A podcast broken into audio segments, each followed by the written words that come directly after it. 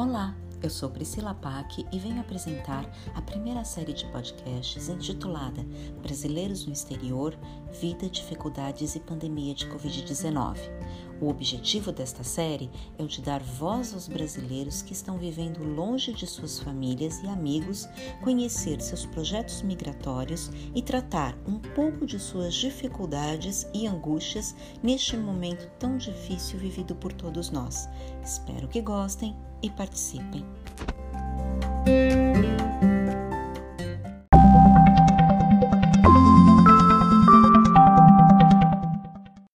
Hoje eu tenho o prazer de entrevistar na nossa série Imigrantes Brasileiros no Exterior, Vida, Dificuldades e a Pandemia de Covid-19, a Sueli Faria. Ela tem 48 anos, é administradora de empresas, trabalhou com gestão de recursos humanos aqui no Brasil e vive na cidade do México há um ano e meio. Sueli, bem-vinda, obrigada por ter aceitado o meu convite, é um prazer poder conversar contigo. É, então, eu te passo a palavra nesse momento, te questionando como que você está, como que é essa sua migração, esse seu projeto migratório aí para o México. É, você pode me contar um pouquinho, Sueli? Oi, Priscila, pessoal. É, finalmente, né, Priscila, a gente conseguiu bater esse papo. É, obrigada pelo convite. É, é um prazer poder falar um pouquinho da minha experiência e da vivência fora do, do Brasil, especialmente fora do Rio, que eu sou carioca, é, num ano de pandemia né? Uhum. Bom, é, a minha migração para o México não foi assim uma migração voluntária de minha parte, é, foi uma oportunidade que surgiu na carreira do meu marido. A gente há muito tempo já tinha decidido que ia, nós dois, sossegarmos pelo Brasil, que a gente não ia expatriar, enfim, mas é, foi uma, uma, oportunidade inesperada, é, numa idade profissional delicada, né? Então, uhum. o meu marido o André decidiu aceitar. É, eu relutei bastante, para falar a verdade. Eu trabalhava, tinha uma, uma rotina é, ligada na tomada, no 220, mas assim, estava tava bem, como todos os cariocas, todos os brasileiros, né? A gente tem uma vida de, de luta, de muito trabalho para manter a nossa vida. Uhum. Pois bem, o, o, meu marido achou que devesse, deveria aceitar por conta de, de riscos, né? De, de re, rejeitar uma proposta dessa, seria uma promoção para ele. E isso foi em 2019. Ele veio inicialmente fazer um projeto aqui temporário. Eu e meus dois filhos, eu tenho uma filha de 15 agora e um filho de 20. E todos nós pedimos a ele, ó, vai, faz o seu trabalho e volta. A gente ninguém quer ir para o México. Mas as uhum. coisas não foram bem assim. Então, ainda em 2019, ele começou a me falar sobre isso. Eu vim com a minha filha em dezembro de 2019 para ver escola, fazer alguns contatos. E bem, nos mudamos em janeiro de 2020. O mais difícil foi a separação da família. O meu filho ficou no, no Rio, na nossa, no nosso apartamento, que, que a gente deixou lá montado. E aí chegamos aqui em janeiro, é, em março, pandemia, né? Trancados em casa. Uhum. Então, assim, que eu me lembre, é, uma da principal dificuldade aqui na chegada de cara já foi o, o idioma, uhum. né? Porque é, a maioria assim, dos meus amigos, brasileiros em geral, a gente acha que fala espanhol, né? Sim. Sim. E, gente, a gente não fala nada. Espanhol é uma língua muito difícil. Então, eu sou uma pessoa assim.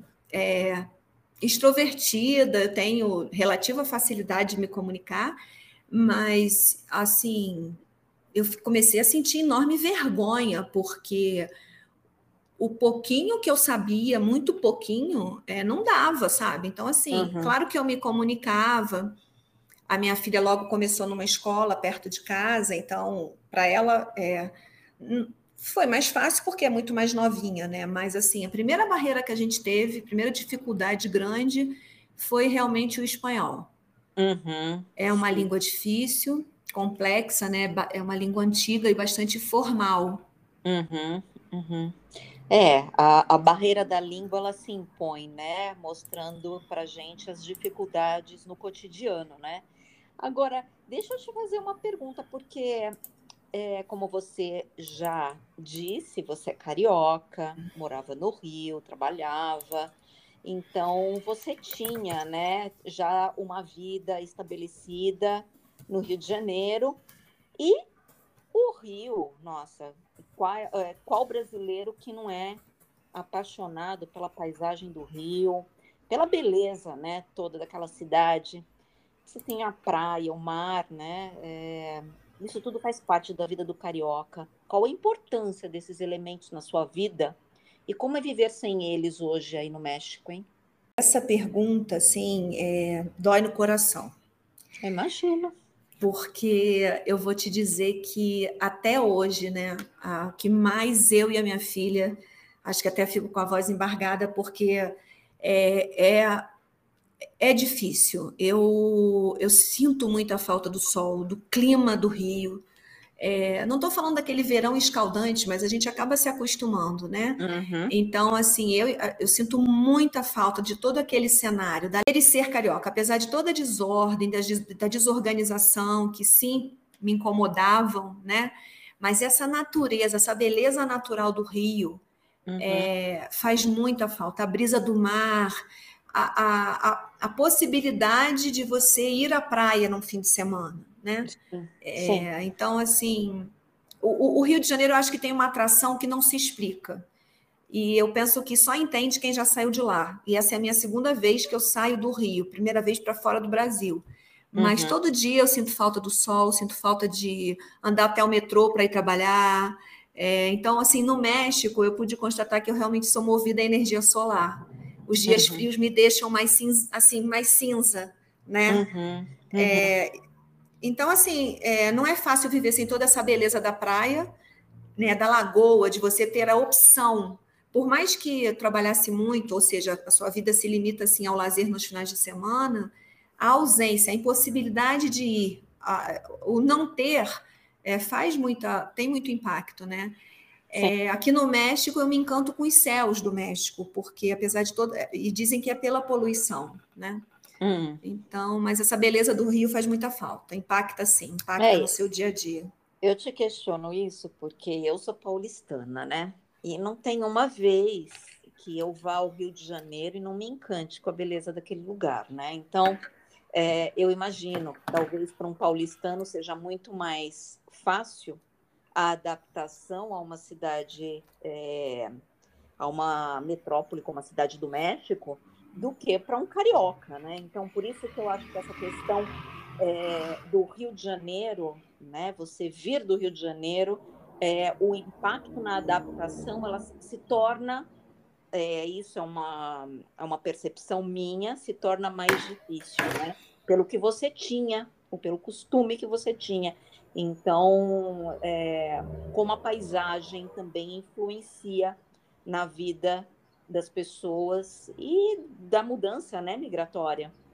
Sim, a gente só se dá conta realmente disso quando a gente perde, quando você deixa de ter, né? Sim, com certeza. É nesses momentos, né? E uhum. vivendo há mais ou menos um ano e meio aí no México, tudo bem que teve pandemia, é, você teve que ficar confinada como muita gente no mundo inteiro, né? É, mas você sente, sente além da, da questão do idioma, alguma outra dificuldade é, nasce a sua adaptação aí no México como brasileira? Você já sofreu algum tipo de preconceito pela sua nacionalidade ou por ser migrante? Não, Priscila, assim, é, o espanhol já foi, né? Assim, hum. é, a, então, a primeira barreira, assim, porque também eu não eu queria representar também bem o meu país, então eu queria falar bem o idioma. Então a minha filha está falando fluente. Eu não, não digo que ainda que estou fluente, mas nossa, é quase isso, né? Porque tomando as aulas, levando em sério, enfim. Mas é, é, é uma língua complexa. Então eu sempre falo para os jovens: falem inglês, é muito mais fácil do que qualquer língua com esse viés é, de, de, de latim, né? Mas enfim. Com relação a preconceito, é, antes de virmos para cá, nós tivemos um treinamento intercultural. Uhum. É, bom, respondendo bem objetivamente a sua pergunta, eu não senti nenhum tipo de preconceito, nem a minha filha. É, ao contrário, a gente foi muito bem acolhido. O mexicano é, é um, um povo muito alegre, é um povo uhum. muito acolhedor, é, mas mais distante, também mantém a sua privacidade. Uhum. Então, nesse treinamento intercultural, me chamou muita atenção algumas sugestões, algumas dicas que a psicóloga intercultural nos propôs, que eu não tinha parado para pensar. É, eu tive, eu trabalhei muito com o mexicano em 2007, foi a primeira vez que eu vim à cidade do México. E era um povo muito alegre, eles adoraram o Rio, muito, ficamos muito amigos. Então era, é, eu achava que havia há, há muitas similaridades, né? Somos próximos da família e tal. É, mas o que acontece nesse treinamento é que me chocou, por exemplo, algumas observações que a psicóloga intercultural nos fez, no sentido de, ah, tomem cuidado com, com o biquíni que forem usar, né, numa praia mexicana. É, a, a, imagem da mulher brasileira, né, é, falando assim, que choca um pouco, que a gente eventualmente anda mais à vontade, então isso pode causar um certo desconforto é, uhum. É, que o mexicano realmente é um povo mais tímido, digamos assim, mais vestido, até por causa da questão também do clima, né? Uhum. Então, isso me chamou um pouco a atenção, sabe? Mas aqui no México, é... tem também uma coisa muito que eu acho que é cultural, que não. Esse, se há esse preconceito, eu não senti realmente, mas é um povo que não, não se revela, não se expressa com facilidade. Hum. É, eu brinco de dizer que não é como a gente, né? Que no Rio você, é, se você tem um problema assim no supermercado, alguma coisa, a gente não tem a vergonha de expor, de, de, é, de, de, de, discutir, de argumentar, né? Uhum. Aqui é, é, isso é mais escondido, né? Uhum. O que nos chocou aqui, de fato, é, é uma sociedade machista, ainda muito atrasada. Tá. Uma cultura muito forte machista, de, de mulheres sendo agredidas por maridos, então. De violência contra a mulher. De violência contra a mulher. Isso me chocou. Uhum. Não, porque nós aqui no Brasil também temos, mas então é, é, é mas eu maior acho... do que uh, a violência uh, exercida contra a mulher aqui no Brasil. Eu acho que no Brasil, sobretudo nas cap grandes capitais, eu acho que a gente já repudia isso com veemência há muito tempo. Tá. Eu acho que aqui ainda. E as próprias mulheres aqui são machistas. Tá? Eu vou hum. te dar um exemplo. É, eu tenho uma. Aqui eles chamam muchacha, né? As, as ajudantes do lar, as, as domésticas. É, muitas vezes elas recebem um, um, pedido com muito mais simpatia do, do homem do que de nós mulheres, donas de casa. Hum. Né? Isso, é, isso, é, muito curioso, é muito sutil. Você tem que ter uma, uma percepção ali do dia a dia para compreender isso. Uhum. Mas uhum. é um uhum. sentimento comum. Uhum. É, talvez até mesmo é, interpretando a sua fala de um, de um pouco de submissão. Exato, né? exato. Tá. Uhum. Ok, ok. Agora, Uh, você está aí há esse ano e meio. Eu não sei se você, com todo esse problema de pandemia, tudo, você teve a oportunidade de se encontrar com outros brasileiros aí no México. Eu não sei como que está a sua relação com a comunidade brasileira. Você é, conhece brasileiros? Como é que é a, a, a situação dos brasileiros, as redes deles aí na sua região? Não conheço, sim, conheço é, alguns dos muitos, porque foi uma enorme surpresa é, constatar o número elevado de brasileiros que tem no México. É uma uhum. comunidade muito grande. Eu conheço um número que se pode contar nos dedos, praticamente. Uhum. É, eu não vivo é, na cidade do México propriamente, nos arredores, porque uma das das coisas que estava no meu checklist quando eu vim morar aqui foi tentar morar numa região que sofresse menos impacto pelo terremoto. Que justamente teve um terremoto recentemente. Você estava aí, né? Teve, Priscila. Infelizmente eu não, não escapei dessa. Não foi assim. Bom, então, essa zona que eu moro, eu moro no estado do México, tá. numa região é, chamada Interlomas, que é da cidade de Huixquilucan, que é um nomezinho meio complicado. Uhum. E eu uhum. vim para cá porque é uma cidade mais alta, é, não tem o tumulto, né? É bem familiar. Eu posso comparar assim com a Barra do Rio de Janeiro. Tá. Tá? Para quem vive assim na zona sul do Rio. Então, assim, a cidade do México em si é muito parecida com São Paulo. Você, você fez. Uhum. Sim, a cidade do México é muito parecida com São Paulo. E aí, por isso, você optou por morar num lugar mais alto, que fosse distante da cidade do México, correto? É, principalmente pelo, pelo impacto do, do dos terremotos. Uhum. A zona que eu vivo em Interlomas é uma zona mais nova, se compara a Barra, no Rio de Janeiro, e o impacto aqui é menor, apesar de eu ter sentido o último terremoto. Uhum. Uhum. E o desespero, hein? Olha, Priscila, eu vou te falar que, que foi horrível. É porque eh, primeiro toca um alarme é, uma sirene, a, gente escutou, eu estava vendo uma série, minha filha na sala com meu marido, e, e aí você escuta aquilo, era umas oito e meia da noite, eu só lembro de ter pensado assim, putz, não acredito, né? Hum. Na mesinha de cabeceira e falei, vamos, vamos descer, vamos descer, porque eu moro no terceiro andar, então a orientação é descer. Quem mora do sétimo para cima é, fica, né? Então, uma das coisas também que eu escolhi foi o andar mais baixo para poder descer, porque eu pensei qualquer coisa morre, tu morro com todo mundo. É... e aí, só que assim, eu chego na sala, depois está meu marido e minha filha grudado na janela de vidro. Eu falei, gente, vamos embora, o que, que vocês estão fazendo? Mas assim, é um segundo, você tem acho que um minuto, não sei quanto tempo da que a sirene toca com antecedência. E aí meu marido veio no quarto pegar um casaco. Nisso eu já estou na porta para sair com a minha filha, aí eu senti. Uhum. E, é uma, e foi uma sensação assim. Eu olhei para minha filha e falei assim: Duda, tá tremendo mesmo? E ela tá, mamãe, nossa. E aí você sente assim uma onda no chão, sabe? É, uhum. é, é, tipo uma sensação de, de, de labirintite, de que você tá meio zonzo e realmente depois você fica meio zonzo. Enfim, e aí eu só lembro de ter falado para o meu marido: pelo amor de Deus, vamos embora daqui. Eu vou arrumar um emprego no Rio, vou voltar para o Rio. E aí a gente desceu. E aí, quando eu cheguei lá embaixo, era o Ano Novo Judeu aqui no México, e também tem muito judeu aqui no, na região. Uhum. E aí eu falei: bom, se eu não morrer de terremoto, eu vou morrer de Covid, porque estava todo mundo saindo das festas sem máscara, né? Ai, Jesus. Aí eu, a gente foi para Guarita, assim, para a portaria, né? Tava chuviscando e o celular aí não funcionava, eu queria falar com as minhas vizinhas e tal. É, é uma sensação horrível, mas para eles é incrível.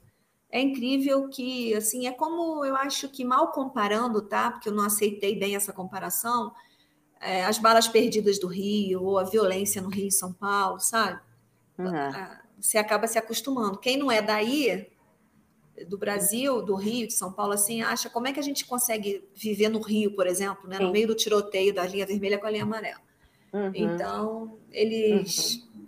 eles são bem o preparados. A gente não deveria né, nem comparar, porque é tão fora de qualquer é, capacidade de entendimento viver dessa maneira, né? Que a gente não, não consegue nem o, o o terremoto, que é algo que vem da natureza, né, da, da questão das placas tectônicas e tudo, quanto a, a, questão de naturalizar o que acontece no Rio de Janeiro, em São Paulo, né? Não, com certeza. Eu, eu fiquei brava com meu marido, que no dia seguinte alguns amigos ligaram para saber, e aí ele falava isso. Eu falei, ah, é uma comparação muito triste infeliz e triste. É, eu entendi o que ele quis dizer Sim, com relação claro. ao é, só que assim, como você a bem disse. Da, do evento.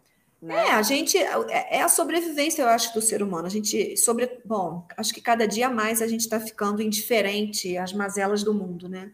Infelizmente. Então, é, então assim, eu só disse a ele que, é, por exemplo, uma violência, estamos todos expostos, mas você tem alguns alguns mecanismos de proteção. Você não, já não sai mais à noite, né? Tem alguns lugares que você já sabe que é perigoso. E o terremoto, como você bem disse, é um evento natural. Sim. Por mais que se toque um, um alarme, é, esse, inclusive, a magnitude foi muito forte. Eu depois encontrei com uma vizinha minha argentina, que estava em Acapulco, onde foi o epicentro, e uhum. ela falou para mim, no dia seguinte, ela falou, Sueli, eu achei que eu ia morrer. Uhum. Né? Uhum. Então, assim, é, é horrível. Eu, eu tive um livramento ano passado, mas esse ano não rolou o livramento.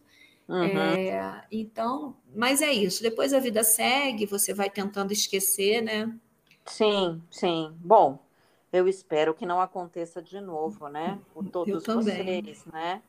Ah, agora, ah, o México, né? A gente mudando um pouquinho de assunto aí, de abalo sísmico para um abalo cultural a gente tem uma cultura riquíssima, né? Verdade. Como você falou, é, o México é um país muito antigo também, né? Tem povos originários e eles herdaram dos astecas várias é, heranças de cultura mesmo, né? E, e também é fruto de uma colonização, só que no caso aí espanhola.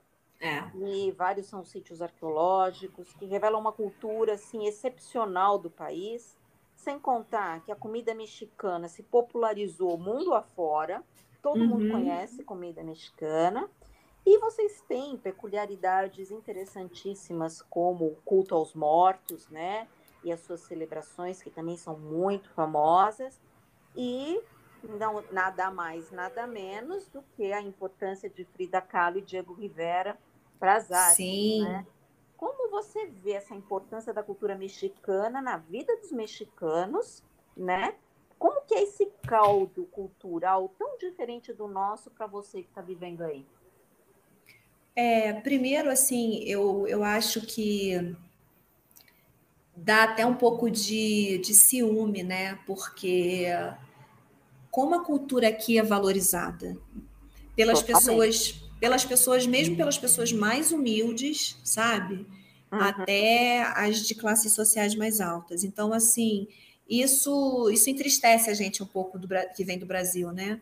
Então, assim, a, é, teve a pandemia, então, assim, eu de fato comecei, eu fiz uma, fiz duas aulas de história mexicana com uma professora mexicana maravilhosa. Depois, por causa da pandemia, a gente não pôde mais ir à casa dela é, e ela suspendeu. Então, assim, é, eles têm um conhecimento, eles dão um valor a, toda essa riqueza cultural que eles têm e comentam e gostam de conversar sobre isso. É muito bonito de se ver. É, ah. então, assim, eu tive a oportunidade, fui na conhecer o sítio arqueológico onde que a gente só escuta falar ah, as pirâmides, as pirâmides de uhum. Teotihuacan, né? E, e aí, para assim, eu tive uma ideia, eu liguei para minha professora de história e pedi uma indicação de um guia, porque eu não queria ver as pirâmides só fazer um, um passeio, assim, não, eu, não, eu não ia aproveitar, né? Eu, eu, gosto de museu, eu gosto dessa coisa de conhecer as coisas, de entender. Então, eu contratei, a gente contratou um guia local lá da área de Teotihuacan, uhum. e um senhor lindo, assim, que cresceu ali na região, se for, formou em história, nossa, e não foi só ver as pirâmides, sabe? Foi entender como é que aquilo aconteceu, qual foi a importância daquilo na época, é, as classes, aquilo ali foi um templo de, de religioso, assim, de, de, contemplação, de agradecimento aos deuses, uhum. é, como que as mulheres ensinavam as meninas a contar as fases da lua para menstruar. Então, assim, foi um dia maravilhoso, tá? Uhum. É, e, além disso, os museus aqui no México, assim. Fantásticos, não? Nossa, assim, maravilhoso. O Museu de Arqueologia, uhum. eu fui a três museus. O de arqueologia eu fiquei encantada, uhum. porque ali você é, entende um pouco as diferenças de regiões do México, porque aqui tem uma separação dos nortenhos, para o pessoal do Sul, né? Ou seja, o, o pessoal que está mais perto dos Estados Unidos às vezes não se acha muito mexicano, então tem uma, uma certa diferença entre eles, assim. É, mas conhecer a história de cada povo, as diferenças de artesanato, as diferenças de cultivo. Então, assim, a uhum. valorização à terra, a valorização do artesanato aqui, né? Apesar da gente achar que, para nós, assim, é, não, não há assim uma identificação, mas eles valorizam muito isso. Uhum. Isso é e é muito é, bonito. É curioso porque os povos andinos, né? É, se a gente pegar os aqui da nossa América do Sul, também valorizam muito a relação com a terra, com a Pachamama, né? uhum. né? Como eles uhum. chamam. E o mexicano também traz isso em sua cultura, né? Que é muito forte é, o culto à Pachamama. Tá. É. Bom, falando um pouco da Frida, né? É, o Museu da Frida é um local assim bem turístico. Uhum. É, é caro para a casa, casinha dela, né? Que virou um museu. É caro assim a entrada para é, falando de moeda local aqui. Então, eu acho que a Frida se destaca sem dúvida nenhuma muito mais internacionalmente do que aqui no México. Ela é sim uhum. reconhecida. É, mas, assim, enfim, é uma história. A história dela é muito interessante, né? Uma mulher muito forte, sofrida e que, enfim, ficou bem famosa, mas depois, né? E, uhum. e começou a ser reconhecida fora do México, isso que é bem curioso, né? Uhum. Uhum. uhum. É, mas uma mulher completamente à frente de seu tempo. Então, assim, o museu é uma graça, é lindo. É... Eu fiz um tour virtual e fui lá pessoalmente, mas só fiquei por fora, porque eu fiquei com medo de entrar, que estava meio cheio. Sim. É, e ela tem uma importância também política imensa, né? Sim, ela, ela, ela perturbava, né? Ela, ela inquietou aqui. Uhum. É, então, assim, é maravilhoso. Essa coisa cultural no México é muito forte. E, e uma das coisas que eu tinha como objetivo quando vim para cá, né? Voltando um pouquinho atrás do que a gente falou, que tem muito brasileiro aqui no México, é, eu conheci, assim, uma família linda mexicana, que era da escola da minha filha, que mudaram para outra cidade, que uhum. a gente se viu agora no domingo e foi um reencontro maravilhoso. Então, assim, um dos meus objetivos, eu realmente não vim para cá querendo fazer amizade só com brasileiro. Uhum. É, eu ainda quero resgatar os meus amigos mexicanos de outra época, né, de, de trabalho de anos atrás, é, para ver se agora daqui para frente a gente consegue se ver, porque as coisas estão melhorando. Uhum. É, então, é, eles dão muito valor, assim, quando você mostra esse interesse. Eu acho que isso é um, pode ser um diferencial também que nos foi apontado na, nesse treinamento intercultural, né? De você... E também é uma questão de você expressar o respeito que Exatamente. você tem pela cultura do país que está te acolhendo. Exatamente. Né? Isso é muito importante. Muito essa atenção de falar também com a minha filha, né? Uhum. É, enfim, Uhum. E, bom, quanto à comida, é, eu acho que a comida mexicana, de certo modo, sobretudo nos Estados Unidos, foi completamente transformada, né? Uhum. A comida mexicana mesmo, de raiz, assim, é, é bem diferente do, do, do, que a gente escuta falar de Tex-Mex ou do que tem no Brasil. Uhum. Mesmo, a, bom, acho que a guacamole, o guacamole é que não tem muito como mudar muito o sabor, porque a, a o ingrediente principal é o abacate, apesar de que o abacate que se faz a guacamole aqui é muito diferente, é não tem no Brasil. né? Isso, é um abacate bonitinho, pequenininho, mais escuro, uhum. é, e é bem saboroso realmente.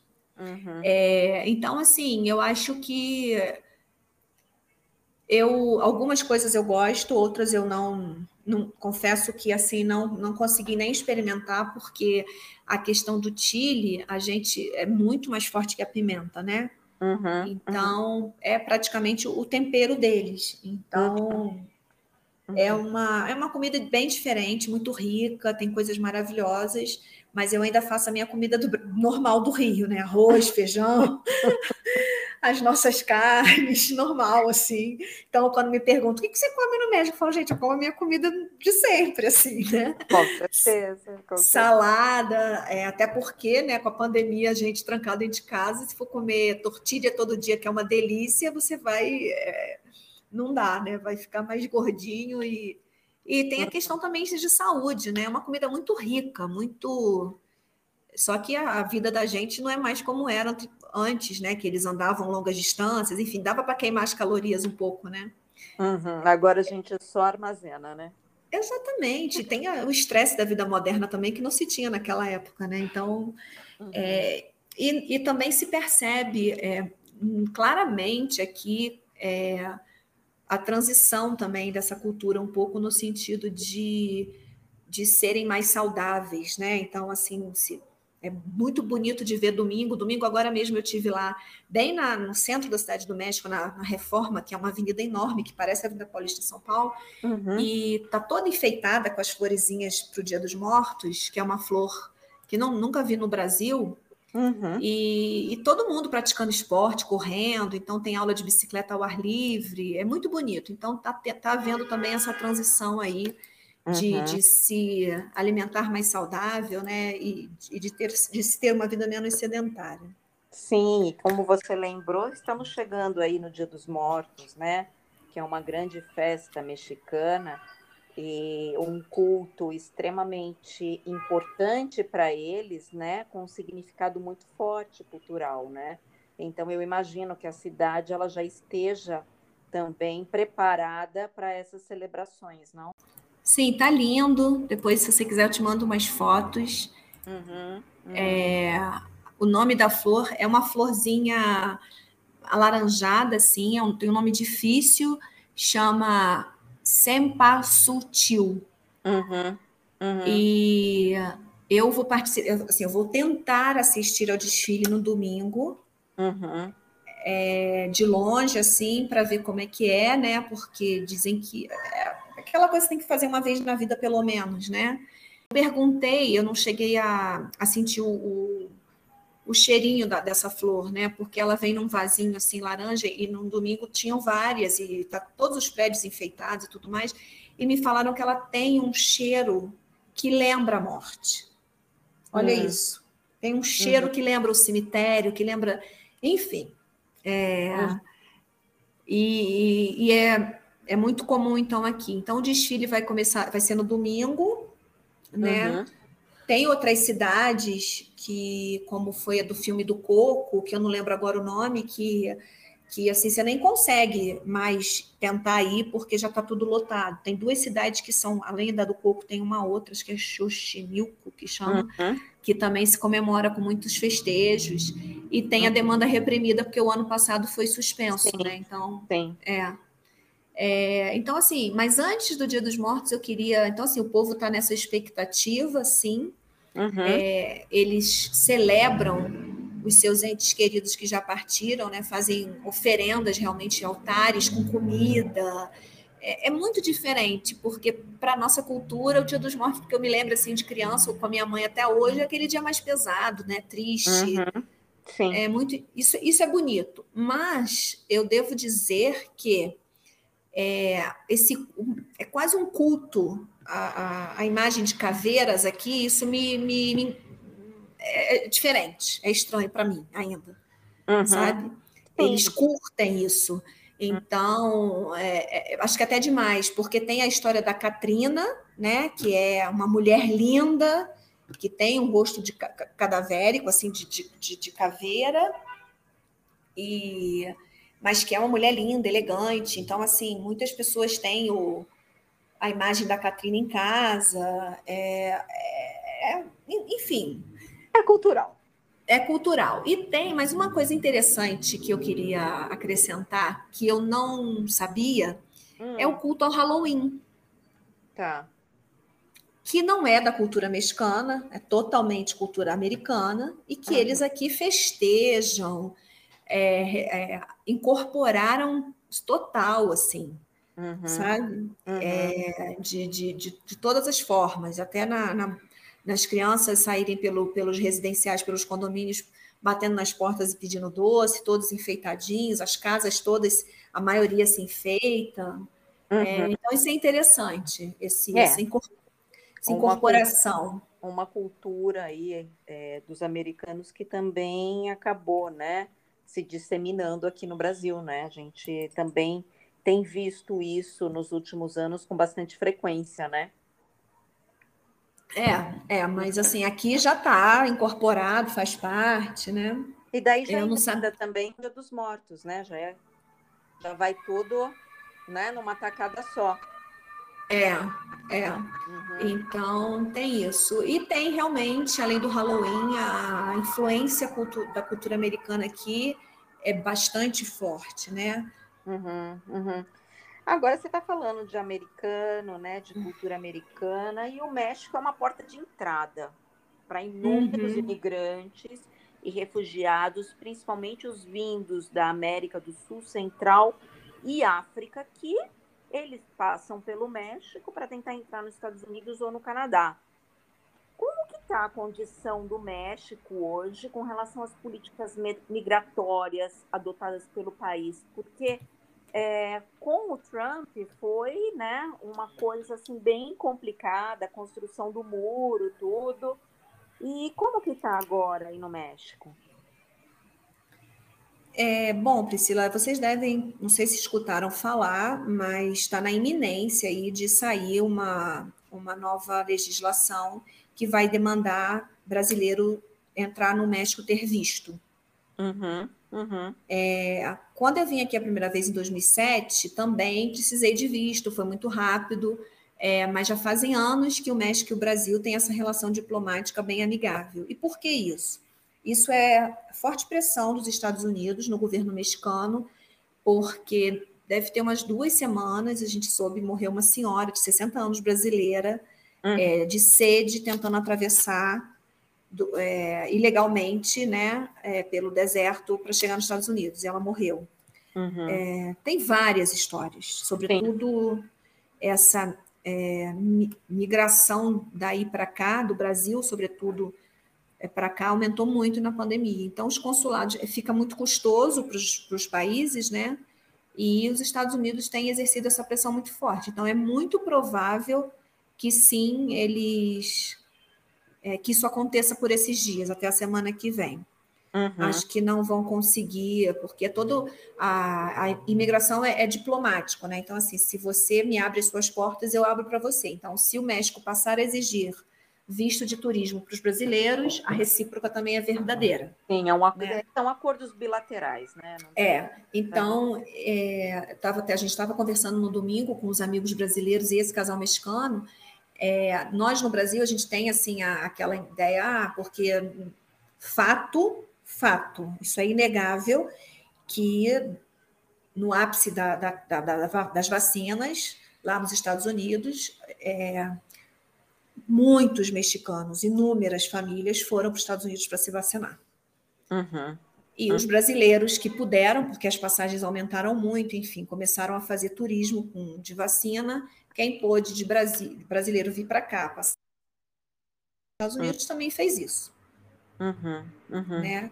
Então a gente acaba tendo aquela, aquela impressão é, única, talvez, de que ah, mas a gente ajudou a movimentar a economia dos Estados Unidos.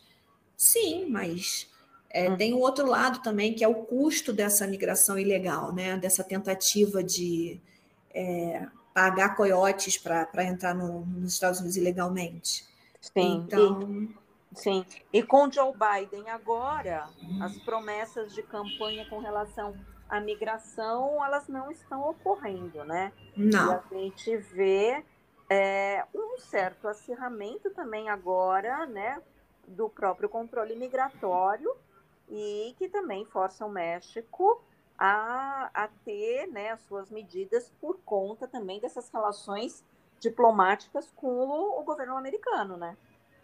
Não, sem dúvida. É, eu, eu tenho uma, uma, uma, opinião muito pessoal, né, uma crítica ao governo mexicano, por exemplo, de durante a pandemia não exigir é, na entrada aqui, seja de bom, estou falando de, sobretudo de brasileiros, eles não tavam, não estão exigindo, não estavam exigindo o PCR negativo para você voltar para cá. Então, eu uhum. tinha que fazer todas as vezes que eu fui para o Brasil, é, mas quando eu volto para cá, e não é porque eu sou residente, não, era para qualquer um, né? Uhum. Então, e não é só para brasileiro. Então, isso eu acho que é errado, porque expõe ainda mais né, o país à, à pandemia, de um modo geral. Uhum. É, mas é claro que a, a a questão econômica também tem, uma, tem um peso muito forte, muito grande, né? Uhum. E aí, eu, minha outra opinião muito particular é que isso não é, não é revelado, é, até porque não, não vai ficar bem, são dois países, duas nações independentes, demo, né, democráticas, que se respeitam, mas o fato é que eu acho que os Estados Unidos olha para cá, para o México, e pensa assim, ah, minha colônia de de, de mão de obra, né? Eu mando em vocês. Eu acho que isso é, não é explícito, mas é muito claro. Uhum. É, é uhum. Sim. Sabe? Não é tácito, é não tácito. É, uhum. Então, isso talvez também seja uma das coisas que me incomode é, de viver no México, que eu sempre falo para todo mundo. Ninguém acorda um dia no Brasil e fala e pensa em sonha em vir morar no México. A gente sonha em conhecer o Cancún, né? É, aquelas praias lindas do Caribe, e é isso. Né? Uhum. Né? Uhum. Mas a, a, às vezes me incomoda muito a sensação de, de quase dependência, de submissão do México com os Estados Unidos. Eu acho que nesse aspecto eu me sentia mais, talvez, independente no Brasil, sabe? Uhum, uhum. Isso me dá tristeza, sabe? Porque eu vivo aqui, porque é um povo muito trabalhador, é um povo que, que supre muitas necessidades de mão de obra é, menos rebuscada, né? De, de serviços é, domésticos, de, de serviços assim mais gerais, né, carpintaria, de, de, de, construção nos Estados Unidos, né, porque o americano tem mais a, a questão de educação uhum. mais elevada, ou mesmo eles não se sujeitam a qualquer trabalho como nós, uhum. latinos, americanos, de um modo geral, a gente se vira, né? Uhum. É, então, isso, isso me incomoda, né? E também... É, muito assim, agora que eu estou tendo contato com essa parte. A educação no México é muito boa, é, as escolas são excelentes, assim, eu estou falando assim, o nível de escola particular que você paga no Rio de Janeiro, você consegue pagar aqui uma escola ainda melhor. A ma no, maioria das escolas são bilíngues, então assim, o inglês é dado desde muito cedo, sabe? Você não precisa pagar um curso de inglês fora para o seu filho. E uhum. E assim, as universidades são muito boas, mas a grande maioria das pessoas das classes sociais média alta fazem faculdade fora também. Uhum, uhum. É. Né? Bom, mudando de assunto, você já tocou no assunto da pandemia, né? Uhum. Como é que o México está lidando esse tema? O que, que eles fizeram? Você já falou com relação ao PCR, as vacinas que mexicanos foram tomar nos Estados Unidos, mas o México, como ele lidou com a questão da pandemia, da contenção da, da, da disseminação do vírus, né? E dos auxílios, se eles houveram, é, financeiros, de renda para os mais vulneráveis. Como é que ficou essa situação? Porque quanto à situação de abrigos de imigrantes na fronteira, a gente não tem nem o que dizer, né? Porque todos os os abrigos foram, foram focos também de disseminação de vírus, né? É. Bom, Priscila, é... eu fiquei muito emocionada realmente. Eu estava no Rio em dezembro do ano passado, quando chegou o primeiro lote de vacina aqui no México, né? Uhum. E quando eles iniciaram, então, a vacinação antes do Brasil né? Tá. O México é um país muito grande também, não é continental como o Brasil, mas é um país grande e cheio de dificuldades também de, de logística e de, e de problemas sociais. É, uhum. Então, assim, eu devo dizer que se houve alguma vantagem na pandemia, de, por estar morando aqui, foi de me sentir mais segura. Uhum. É, então, assim, as medidas iniciais de, de fechar os comércios, de, de limitar o fluxo de pessoas, eles foram muito, muito rápidos. O, aqui não tem o, o título de ministro, né, de secretário. O secretário da, de saúde aqui foi para frente, todo dia dava entrevista na televisão, tomou medidas assim muito, muito sérias, sabe? É, mas aí depois eu te confesso que eu não sei o que desandou, que a vacina, a vacinação acabou que no Brasil, que foi aquele também teve uns atropelos, é, saiu mais rápido, né? Então, assim, eu falei que muitos mexicanos foram tomar vacina nos Estados Unidos, gente de classe média para alta. Tá. Porque não quiseram esperar. E aí eu te confesso que eu mesma fiz esse investimento. Uhum é, desesperada para tomar, é, não tinha aqui ainda previsão, no Brasil muito menos. Então a gente pegou o avião e eu fui, a gente foi se vacinar também em Dallas. Uhum. E quando eu voltei da primeira dose, tinha aprovado a, a Pfizer para os jovens de 15 anos, e aí na segunda dose eu levei minha filha e ela vacinou também. Então, é, mas assim, conheço muitas pessoas, muitos brasileiros residentes que se vacinaram aqui, que, que, elogiaram, mas tiveram alguns percalços assim. Então, enquanto falando de medidas efetivas, eu acho que no dia a dia a, não, eu senti um pouco mais de organização e disciplina é, dos cidadãos, mais do que, por exemplo, no Rio, sabe? Uhum. Uhum. Então, por exemplo, a primeira vez que eu saí daqui, no meio da pandemia, porque eu estava realmente aquele desespero de não saber quando eu ia poder ver meu filho de novo, porque eu saí do Brasil em janeiro, ele veio para cá comigo, em fevereiro ele foi, voltou para o Rio e a gente falou: bom, a gente se vê na Semana Santa, que era dois meses depois. Uhum. E aí, com a pandemia, você ficou assim: não sabemos quando vamos poder nos ver de novo. Sim. Então, eu digo que a gente, a gente se arriscou por amor. Eu fui em junho do ano passado, a primeira vez para o Rio. E eu não uhum. saí de casa. Eu fiquei muito apavorada. Uhum. Uhum. É, muita gente ainda sem máscara, muita gente ainda sem, sem entender a gravidade da situação. Então, por exemplo, é, cuidados básicos que eu te digo, assim, você não entra aqui em nenhum supermercado, em nenhum restaurante, ainda agora, hoje, que as coisas estão mais flexíveis, sem todo mundo medir sua temperatura, tem a história do álcool, é, essas medidas básicas e importantes, né? Uhum. Ainda se mantém, né? A gente agora aqui está em, em semáforo verde ainda, talvez volte para amarelo, porque sempre dá uma variada, né? Mas uhum. assim, a vacinação aconteceu. Uhum. É, espero que a terceira dose chegue logo também, porque acho que isso vai ser inevitável. Mas não vejo aqui o oba-oba que já estou vendo, por exemplo, no Brasil. Uhum. O euforismo. Sim. Ainda não vejo. Sei que vejo aqui no meu, onde eu moro, no meu residencial, que são cinco blocos, tem muitas festas.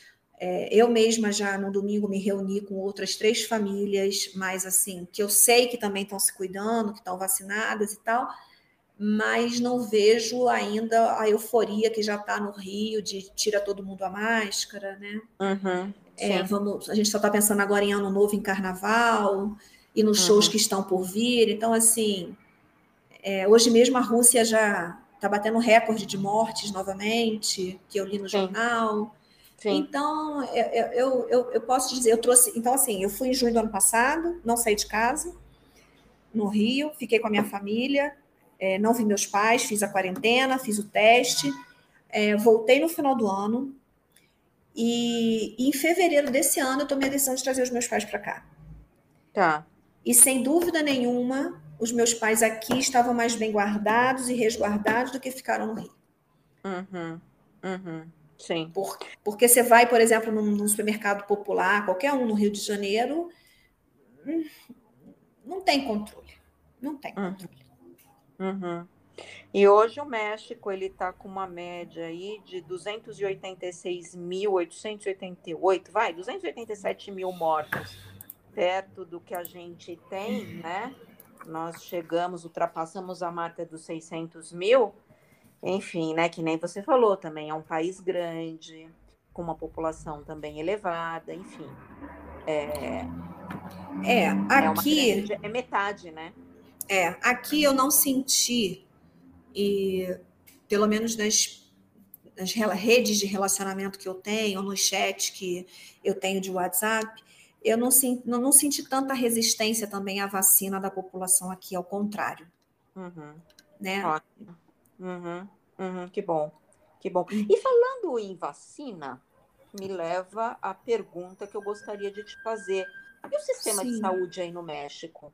Ele é abrangente como o nosso, ela é uma saúde gratuita, pública, inclui imigrante. Como é que funciona aí?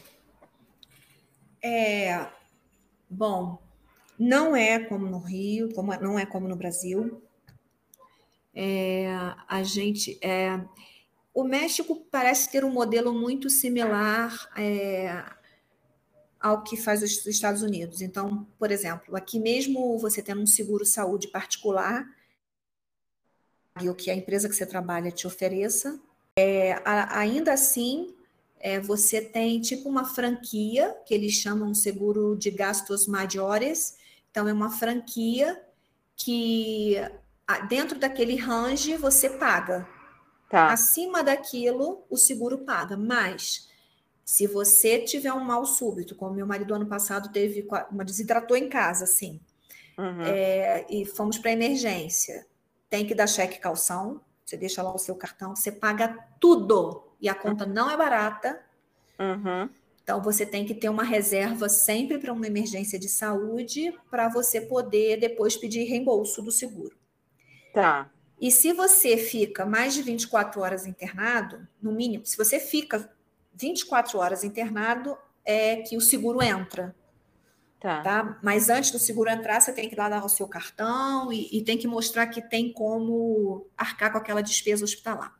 Então, isso é muito distinto para mim, né? Para nós brasileiros, porque a gente estava acostumada. Você paga o plano, passa lá a carteirinha e tá tudo bem. Uhum. Então, não é assim. E o, a saúde pública aqui é muito precária. A minha professora de espanhol, que é uma senhora mexicana, é, me explicou a diferença.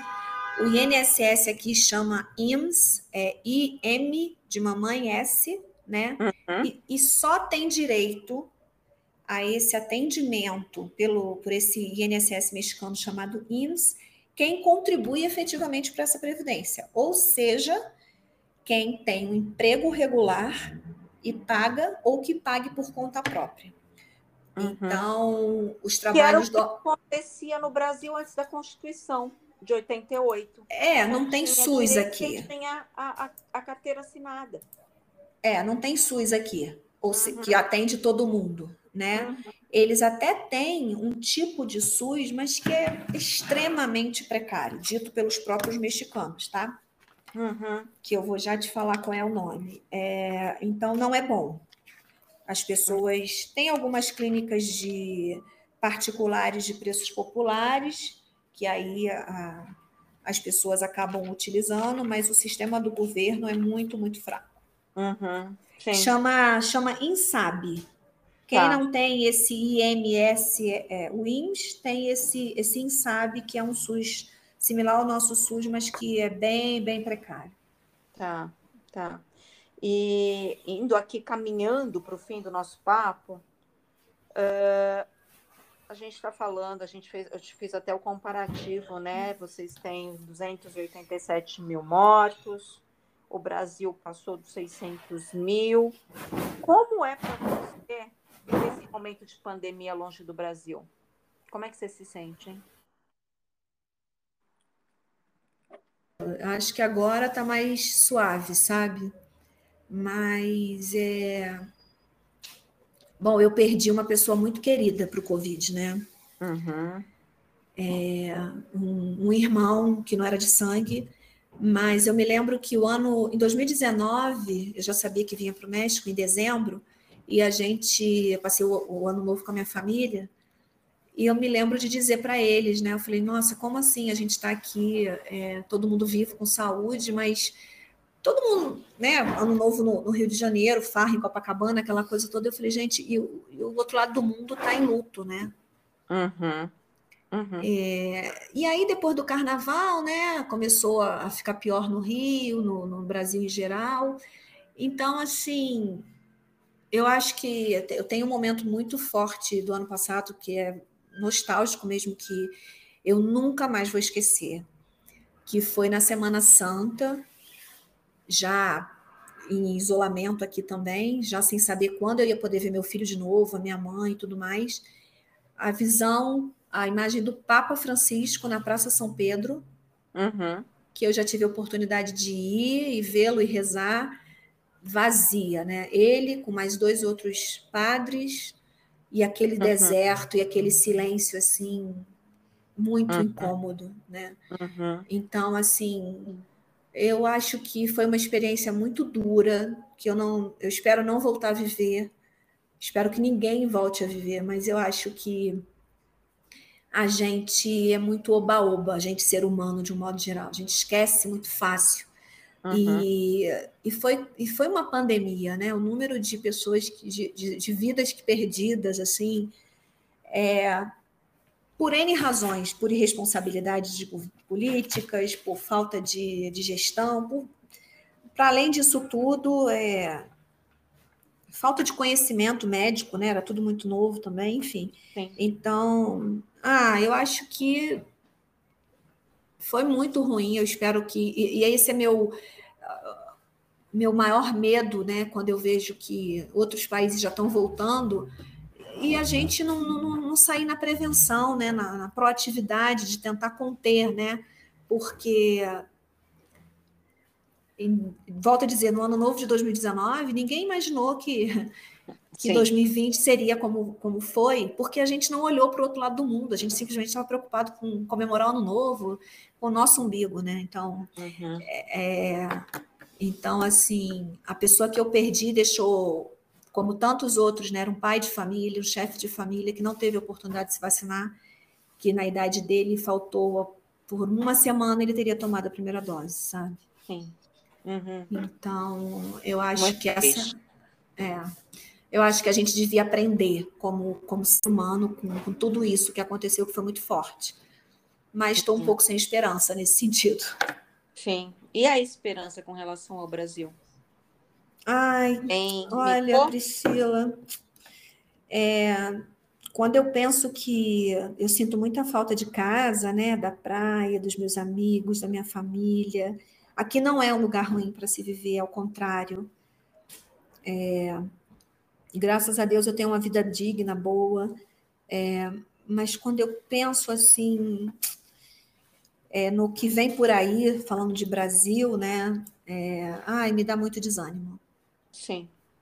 Assim, e eu fui uma pessoa que sempre acreditei muito, sabe? Tanto que foi o que eu te falei, eu, eu tive a oportunidade de, de sair do Brasil quando eu trabalhava numa outra multinacional é, meu filho era menor e tudo, e a gente falou: não, isso aqui vai dar certo, e vamos embora.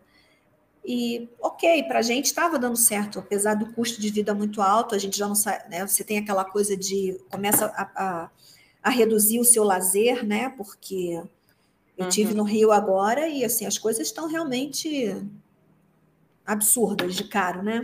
Uhum. E você não uhum. tem também a contrapartida da qualidade do serviço. Então, ao contrário daqui, por exemplo, que os supermercados são realmente muito bons.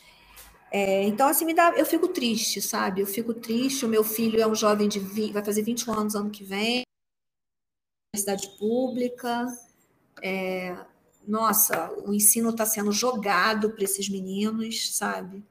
Jogados, está sendo jogado realmente. É, e o contexto futuro, assim, quando você olha o que possa vir por aí em termos de, de gestor, né?